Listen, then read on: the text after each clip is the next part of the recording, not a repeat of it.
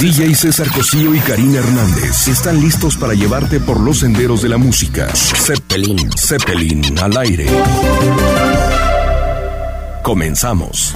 Hola, hola, ¿qué tal? Muy buenas noches, bienvenidos a un vuelo más de El Zeppelin que hoy se eleva desde esta ciudad de Guadalajara, pues con un verdadero mano a mano. Estamos hablando de que este vuelo va cargado de órganos, teclados, pianos y bueno, toda esa tecnología que nos hace recordar a dos de los grandes músicos que México nos ha brindado, ya se nos fueron los dos. Estoy hablando de el maestro Juan García Esquivel y por otro lado de el también, ¿por qué no? Maestro Juan Torres y su órgano melódico. Y a bordo también viene alguien que quiero mucho y que le doy la más cordial bienvenida, mi estimado Paul Silveira. Hola, ¿qué tal? ¿Cómo están todos? Bienvenidos. Pues esperamos este que pasen un rato agradable y bueno, vamos a recordar a Juan Torres y a Esquivel, dos grandes tecladistas mexicanos, los dos. Ahora sí que si lo tuyo es la tela, son las teclas o el órgano, pues aquí es cuando, ¿no? Pues sí, así es. Realmente ellos, eh, los dos tocaban los teclados. Juan Torres el órgano, Esquivel también el órgano, aunque también hacía muchas cosas con el piano, que es como trabajó muchísimos años en Las Vegas tocando el piano. Así es, fíjate que eh, para que nuestros pasajeros a bordo de este Zeppelin y bueno, pues quién es quién es Juan García Esquivel, vamos a escuchar un poco de él y YZ. Ay.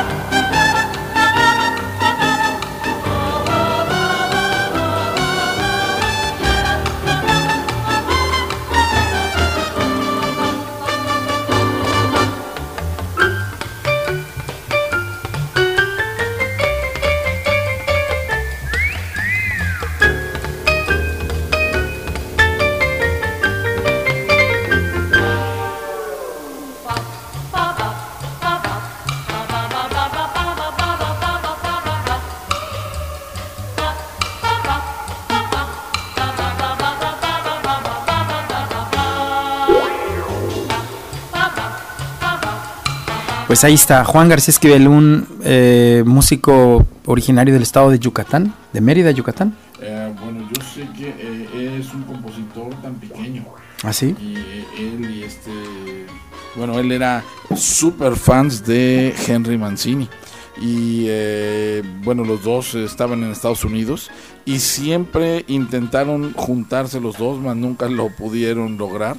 Pero uno era fans del otro. Henry Mancini y Esquivel. O sea, los dos se admiraban mutuamente, ¿no?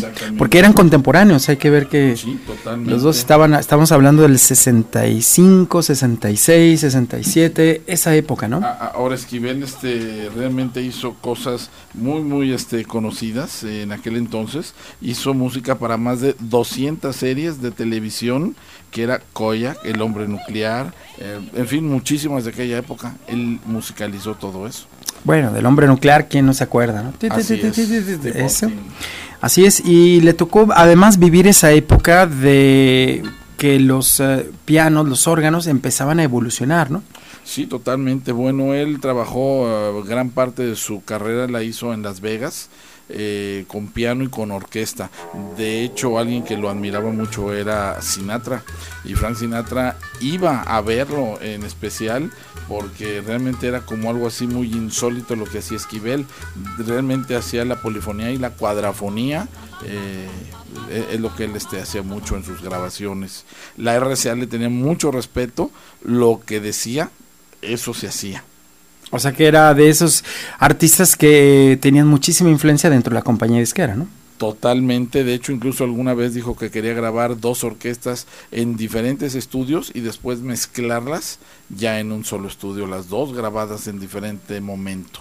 Dio cosas extrañas para aquella época. Pues sí, fíjate que yo me quedo con una versión precisamente de la canción de, por ejemplo, Begin de Begin, estamos hablando de las grandes bandas, Así es. que era lo que él hacía, ¿no? Yo lo recuerdo bien alineado con su trajecito como los Men in Black o como los Blues Brothers. Sí, con sus lentes cuadraditos. Así que es. al final de su vida ya no los usó. Ajá, ¿y qué te parece que escuchamos de Cole Porter, Begin de Begin, que es un Sí. clásico tocado por el maestro Esquivel? Así es.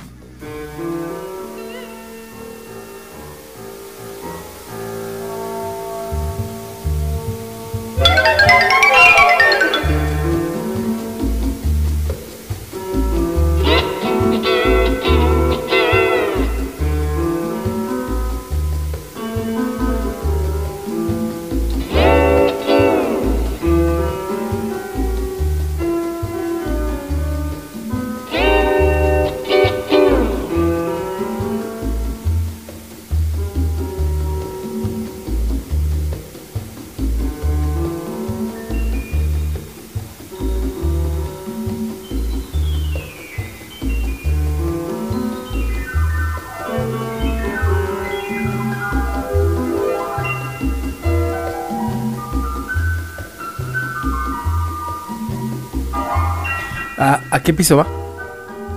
Bueno, así es. A la música de Esquivel le decían la música de elevador. Porque realmente a eso suena de repente, como que vamos en un elevador en un hotel de cinco estrellas. Yo creo que llegaría hasta el penthouse porque con esta música realmente le, le bautizaron como el padre de la música lounge y es un honor porque hoy, hoy en día la música lounge ya es un género totalmente... Bueno, ahora las fiestas de 15 años, quiero salitas lounge. No entienden ni el porqué del nombre de salitas lounge, pero así las quieren, esas salas de blanco, Totalmente blancas. cuadraditas. Así es, y la verdad es que todo se lo debemos al señor Esquivel, que es un mexicano que triunfó en Estados Unidos y ya al final dijo, bueno, me voy a ir a México y hizo ya algunas cosas que a continuación les presentaremos, pero sí, efectivamente es música de elevador, ¿no? Totalmente. eh, él eh, creó todo un estilo en este tipo de música que muchos, la verdad, lo tomaban como mamarracho. Así decían. Dicen, ah, esa Pero música... Después de eso eh, bajó mucho y ahora ha vuelto realmente a las nuevas generaciones este tipo de. Yo creo que hoy está más mezclas. fuerte que ni en su momento, ¿sabes? Sí, Porque vamos, vamos poniéndonos en el panorama del mundo en esa época. Estamos hablando del 68, ¿no? Sí. Por ahí más o menos. Exactamente. Entonces estaba por un lado en Inglaterra eh, un grupo como por ejemplo Led Zeppelin empezando a tocar. Por otro lado estaban los Rolling Stones. Por otro lado andaban los Beatles. ¿Qué tiene que hacer esta música? Bueno, realmente lo que pasa que yo pienso eh, que en Las Vegas, yo creo que esto era todo un espectáculo. Claro. Así como estuvieron los hermanos em, Castro, años y años y años con, con música de, de música vocal realmente y coros. Esto era todo un espectáculo. Eh, Esquivel traía eh, 11 coristas atrás de él. eh, que por cierto digo en un momentito vamos a platicar que es era muy severo Esquivel eh, muy Disciplinado, ¿no? agresivo exactamente para toda su disciplina y multaba a todos los de su orquesta Pues vamos a, a perdonarle ahorita la multa y ¿qué te parece que ponen una canción que ni mandada hacer para esta para este vuelo eh, ¿Qué te parece del maestro Manzanero esta tarde vi llover? correcto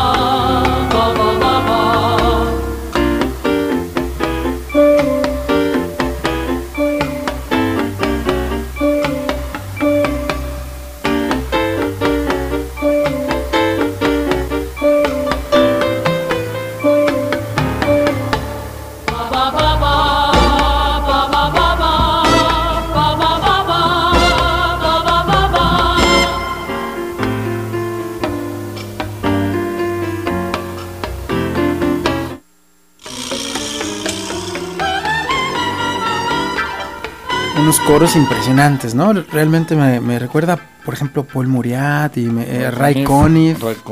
en, ese canal, ¿verdad? Eh, totalmente.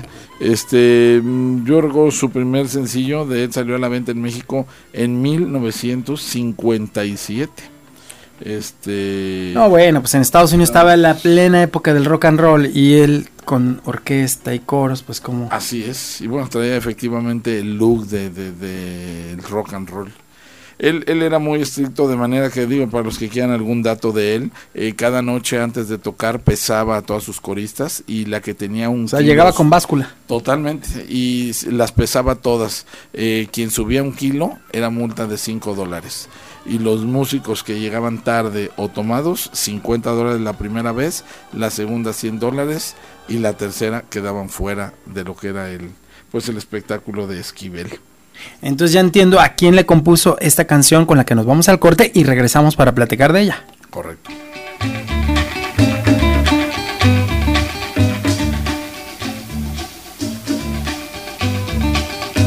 Mucha muchacha, mucha muchacha, mucha muchacha, mucha muchacha, mucha muchacha, mucha muchacha.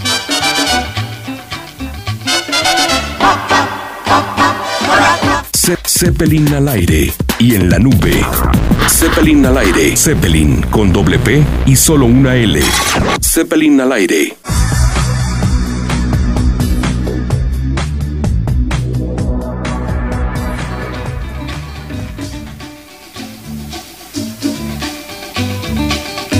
Mucha muchacha, mucha muchacha, mucha muchacha, mucha muchacha mucha muchacha, mucha muchacha.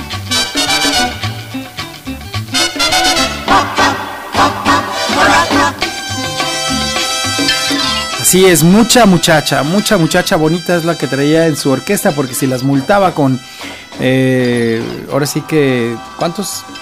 Eh, ¿10 dólares? 5 dólares por kilo subido. Uf, no, pues. Y a, los músicos con 50 dólares. Por función, obviamente, por, función. Sí, él no quería que subieran de peso. Y fíjate, y al final eh, él en 1968 grabó su último disco y se casó en 1973 con su realmente antigua gerente comercial, que era Yvonne de Bourbon. Y ya en el 78 se habían divorciado y él se regresó a México donde su música ya era juzgada y desestimada pues por todas las generaciones.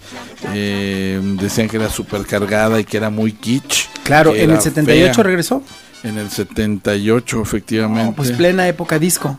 Eh, sí ya.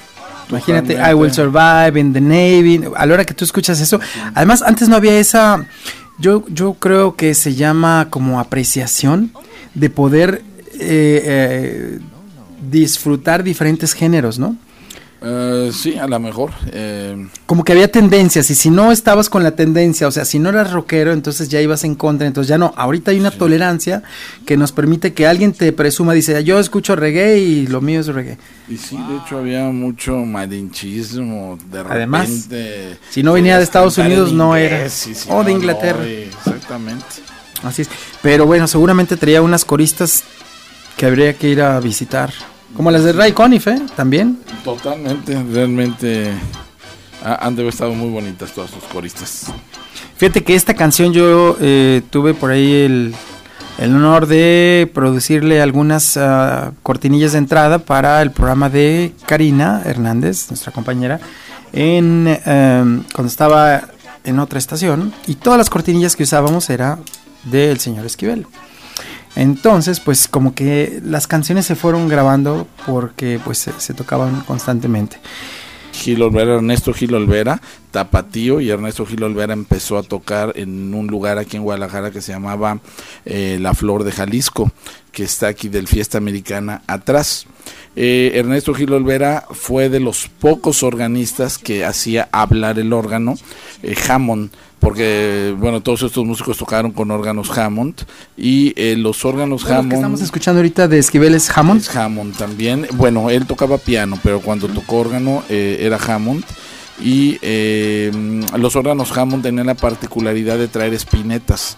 es Espinetas son unas barritas. eh, los nuevos órganos un solo botón y me da flauta, me da órgano, me da piano. Antes eh, eran puras barritas que simulaban eh, las flautas de 8, de 12, de 16 a base de las espinetas, Gil Olvera, increíble, hizo hablar el órgano. Verdaderamente se oía que hablaba, que decía oración caribe, algo muy difícil.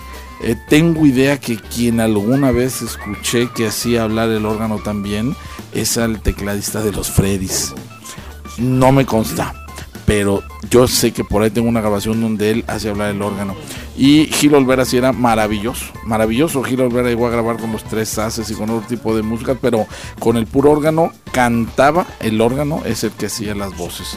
Eh, fabuloso, hay muy poquito de él en... No hay todo, no grabado, hay de. Gil Olvera. Eh, yo tengo por ahí algunas cosas grabadas de él y, y, y llegó a salir en películas. Ernesto Gil Olvera era fabuloso también.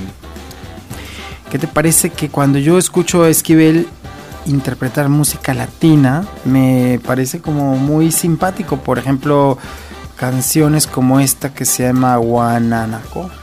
¿Cómo no?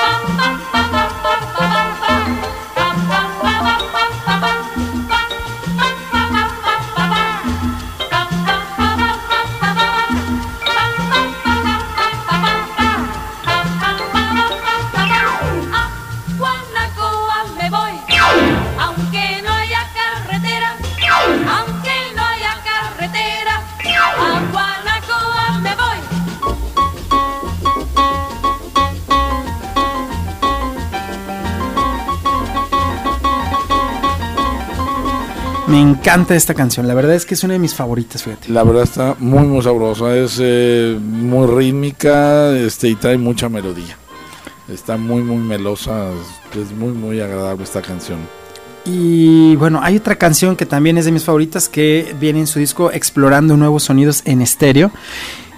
Y la canción se llama mm, eh, Lazy Bones. Lucy Bones, ¿cómo no? Buenísima, Eh, ¿no? Yo, yo creo que esta era cuando efectivamente ya, eh, si tú lo pones en el estéreo, suena muy bien el, la onda estereofónica que él Exacto, manejaba. exacto. Aquí lo podemos escuchar, aunque eh, estamos transmitiendo en monoural, pero Bueno, ok, No lo vamos a vamos, imaginar. vamos oyendo efectivamente.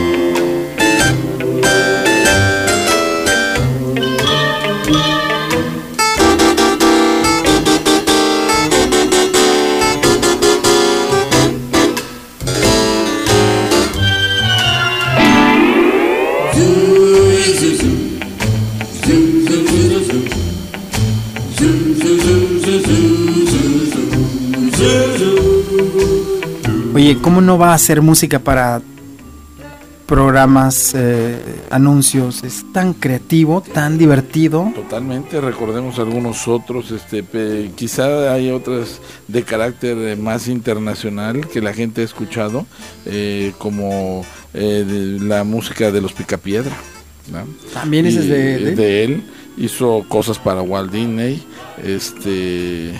y bueno, por supuesto aquí en México conocidísima el tema de Odisea Burbujas, Ah, ese sí lo tengo que aquí. es, que es de él también el tema de Odisea Ahí Burbujas. te va. A ver cómo, a ver si te acuerdas de Mafafa, Musguitos y compañía.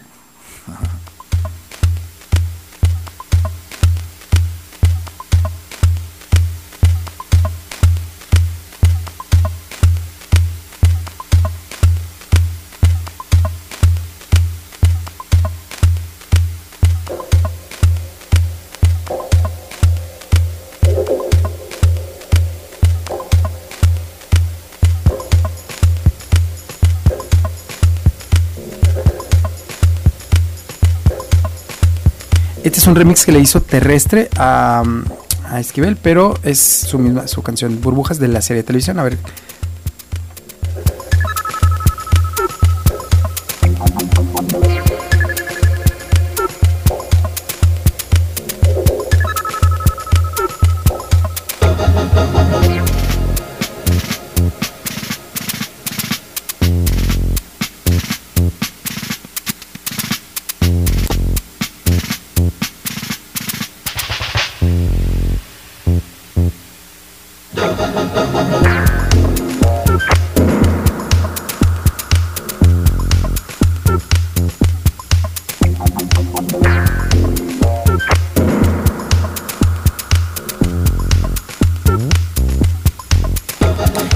Este es más bien un arreglo ahí usando algunos elementos de la canción, ¿no? electrónica pop se oye bien este y, y bueno ese fue un tema muy muy famoso el tema de, de Odisea Burbujas para todos los que eh, no sabían que era de este compositor Así es, pues vámonos con otra canción de del mismo. ¿Alguna de tus favoritas Eh, de bueno, Esquivel?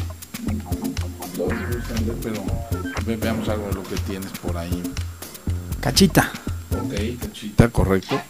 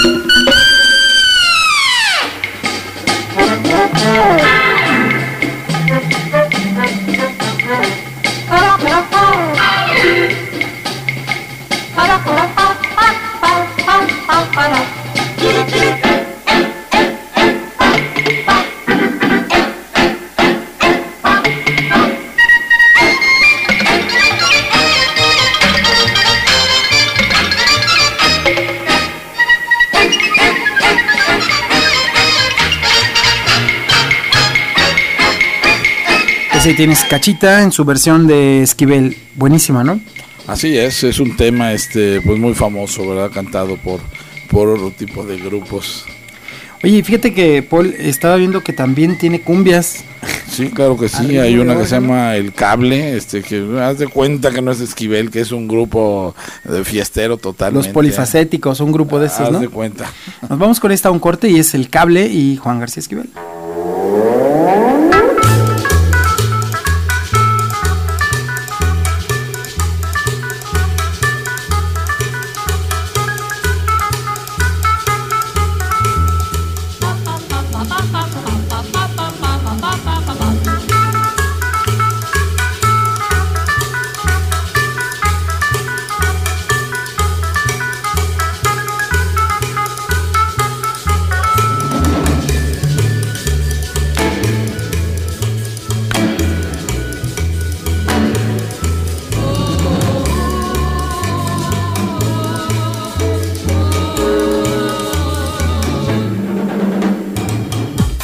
Zeppelin al aire y en la nube. Zeppelin al aire. Zeppelin con doble P y solo una L. Zeppelin al aire.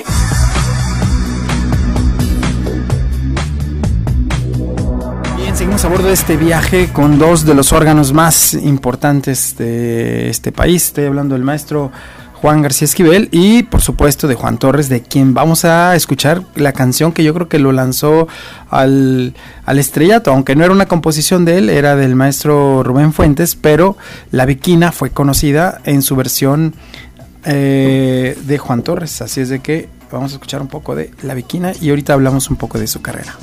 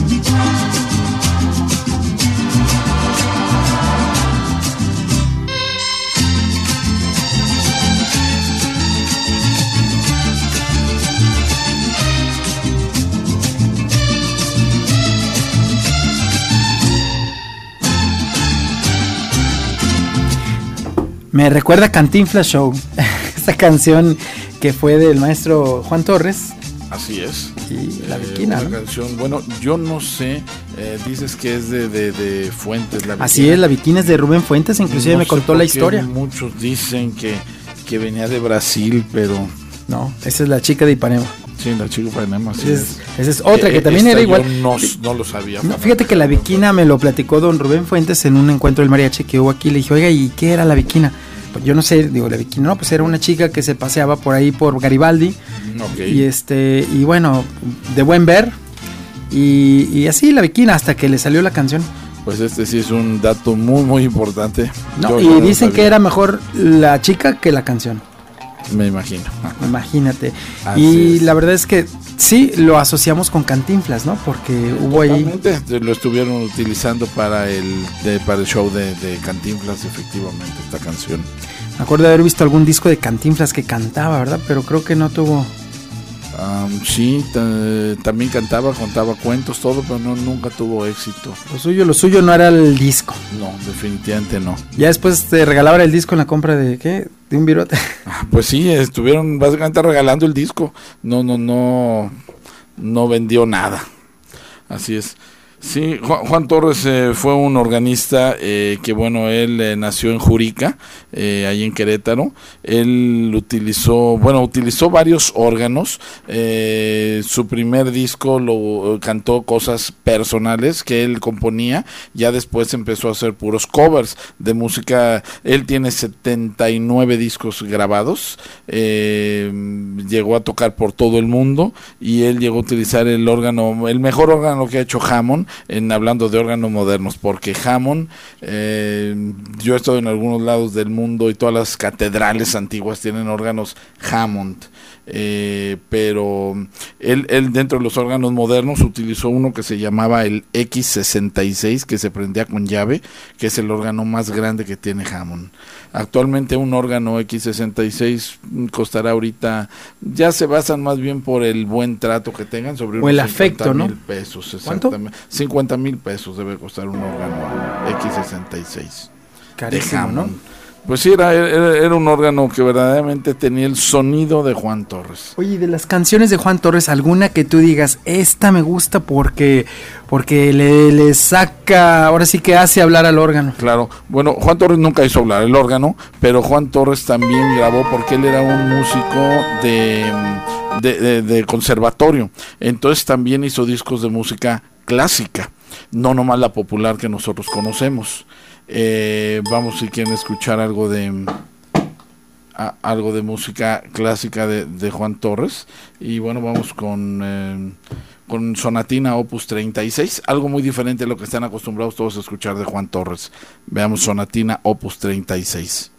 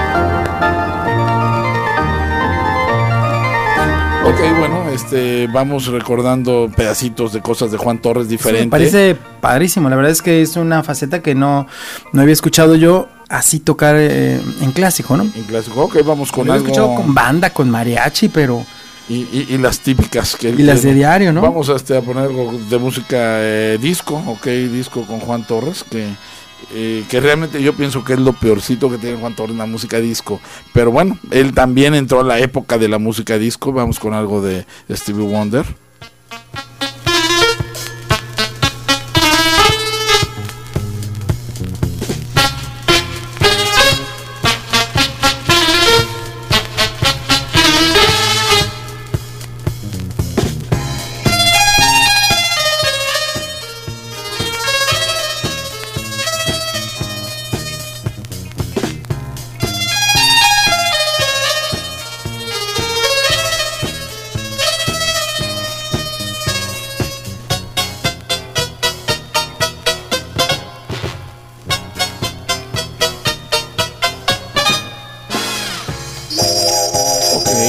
¿Cómo lo dejaron grabar eso? Así es, yo, yo creo que fue lo peor que, pudo haber sacado Juan Torres, la música disco.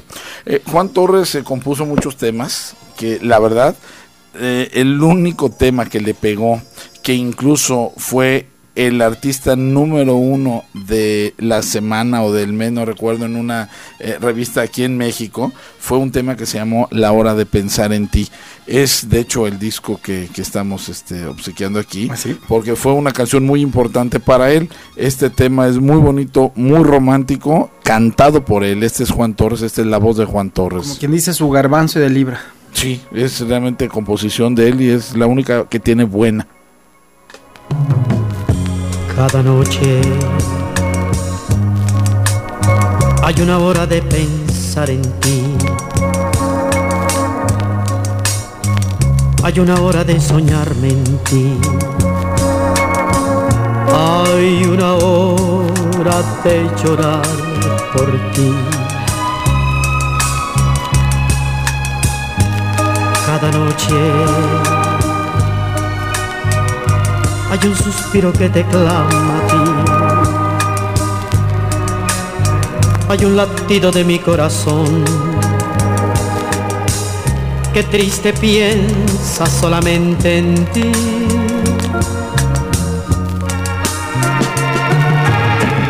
Cada noche viene a mi mente el fuego de tu amor. Mi cuerpo entero vibra de emoción. Te necesita vida. Oye, ¿y ¿canta él? ¿Él es el- la voz? Eh, fíjate que él, él canta, pero yo me acuerdo que una vez este, eh, yo estuve ahí en Tepic y Angulo, y ahí estaban Vicente Fernández y Juan Torres. Eh, y bueno, estuvo la broma, ¿verdad? De que eh, eh, Vicente Fernández estaba comprando un órgano ahí en la Hammond y le dijo, oye, Juan, pues yo te enseño a cantar y tú me enseñas a tocar. Porque realmente Juan Torres, pues... No, él lo suyo el canto. Es, es su máxima voz esta. Aunque yo veo las fotos y le da un aire a don Vicente, ¿eh? así con el bigotito. Bueno, es la época, ¿no? Sí, Es más, hasta cuando escucho el órgano de Volver, Volver, casi te postaría que era Juan Torres el que está tocando eso. Sí, de repente parece. ¿Te acuerdas cómo empieza? Sí, sí, Así sí, como- cómo no. Tirirín, ¿Cómo no? Igualito, ¿no? Eh, y, y esto es porque a lo mejor era Hammond también. Eh, la mayoría de músicos traían Hammond, incluso cuando era el rock, Emerson Lake and Palmer, todos esos eran Hammond, nomás que le ponían distorsionador. Ya los grupos como los Freddys, como todo, usaban Farfisa. Era diferente el ¿Era sonido. otra marca? Era otra marca. Sonaba más a chicano, al sonido chicano. Oye, ahorita que regresemos de este corte, me gustaría que nos ofrezcas algo de eh, Gil Ábalos. ¿Cómo no? De Gil Olvera, con todo Olvera, gusto. ya le cambié el apellido. Olvera, ¿cómo no? Con todo gusto.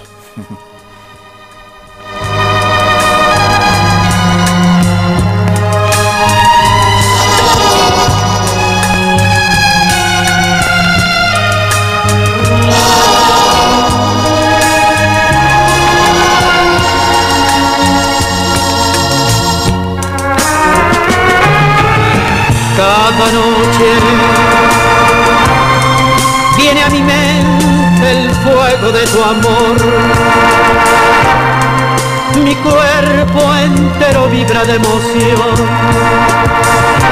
Te necesita. Ze- Zeppelin al aire y en la nube. Zeppelin al aire. Zeppelin con doble P y solo una L. Zeppelin al aire.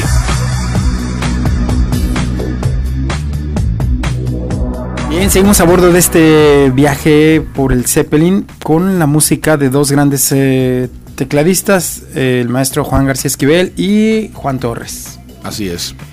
Además de un tapatío que es Gil Olvera. Así es, eh, Gil Olvera, bueno, recordamos, es eh, un- una persona que fue invidente, que hizo películas, que empezó a tocar aquí en Jalisco, él empezó aquí a un ladito de la Minerva, en un lugar que ya desapareció, que se llamaba La Flor de Jalisco, y allí tocaba. Él hacía hablar el órgano. Vamos escuchando algo de él. Eh, voy a, mm, a decir la frase para que la puedan escuchar bien eh, con, el, con el órgano. El, órgano empieza a decir, eh, quiéreme mucho, dulce amor mío. Y después sigue la melodía. Escuchen cómo se escucha bien con el órgano, quiéreme mucho, dulce amor mío. Algo muy complejo de hacer a base de mover las espinetas de un órgano Hammond. Escuchamos.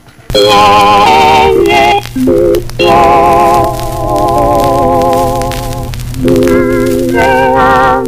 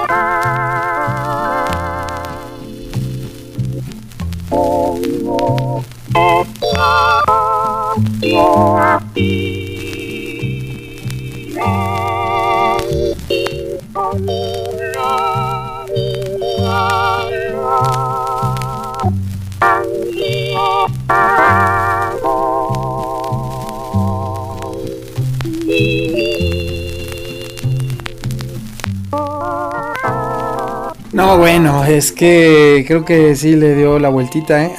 Sí, realmente era muy, muy complejo lo que hacía Gil Olvera, pero yo creo que por ser invidente tenía esa, eh, no sé, ese sentido de poder estar ¿no? De, de poder encontrar que fuera el tono para que... Efectivamente, no conozco yo mucha gente que, que pueda hacer eso. Que de por sí ya los órganos ya no traen espinetas. Han salido por ahí algunos órganos que le meten tres, cuatro espinetas, pero pues no. Eh, el, el órgano que, tocaba Juan Torres, que era el X77, eh, sí traía todo el sistema de espinetas para poder hacer eso.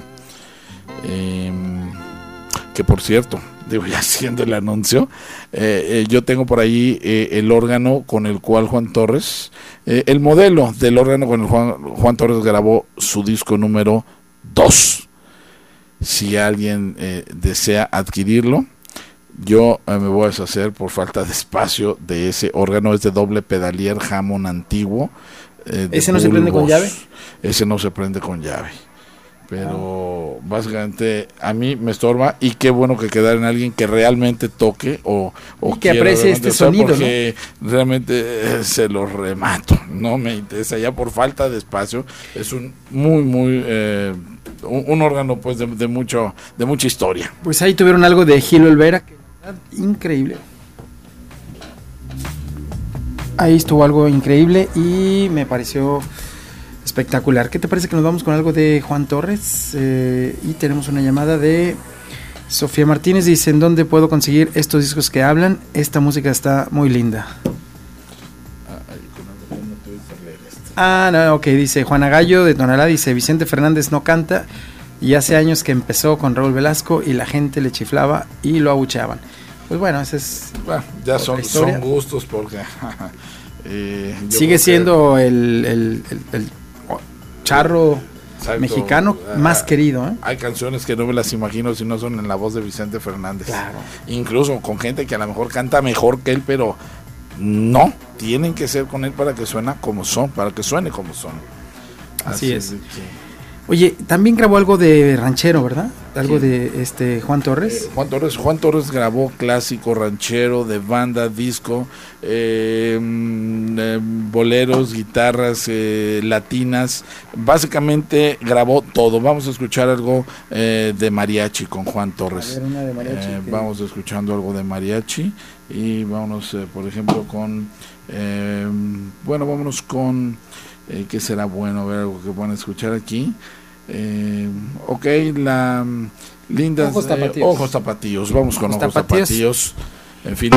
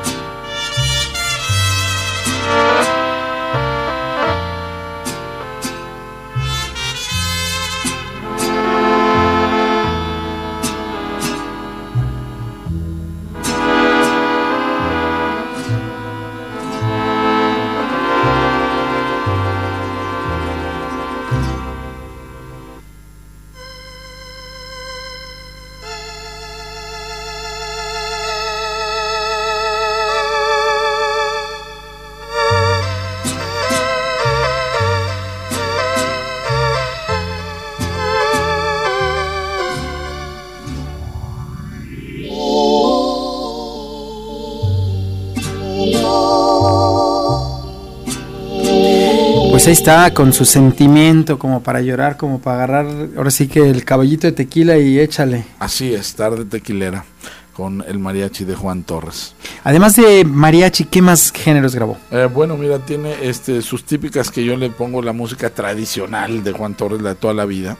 Eh, hay una canción muy, muy bella que escribió Bebu Silvetti, que nunca he escuchado eh, que la toque alguien, pero Juan Torres sí la puso. El arreglo es muy bello porque hagan de cuenta que hace un carrusel y la canción de hecho se llama Carrusel. Vamos escuchándola. Esta canción es de Bebu Silvetti tocada por Juan Torres.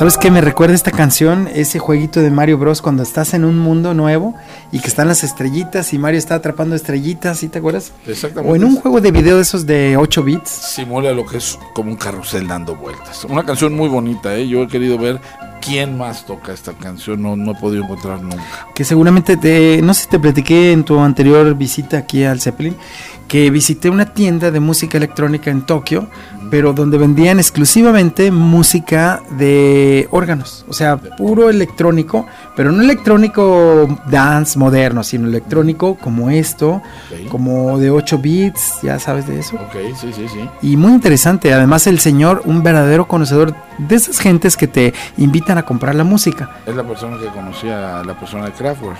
Exactamente, te Ok. platiqué, ¿verdad? Exacto.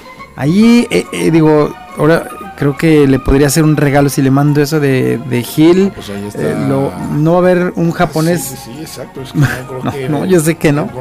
habla. eh, eh, no va a haber nadie que sea más feliz en Tokio que, que ese señor. Pues ahí está. a tus órdenes, todo. Oye, me gustaría despedirme porque este vuelo llega a su fin con las golondrinas con Juan Torres, básico.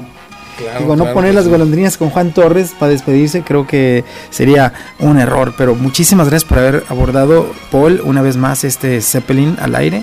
Y a todos nuestros pasajeros, esperamos que les haya gustado este programa especial de dos, que fueron tres, como los tres mosqueteros, que no Así eran es, tres, eran cuatro. Esquivel y Gil Olvera. Tres grandes tecladistas. Ahora sí que dos nacionales y uno, uno de casa, que por cierto me encantó, ¿eh?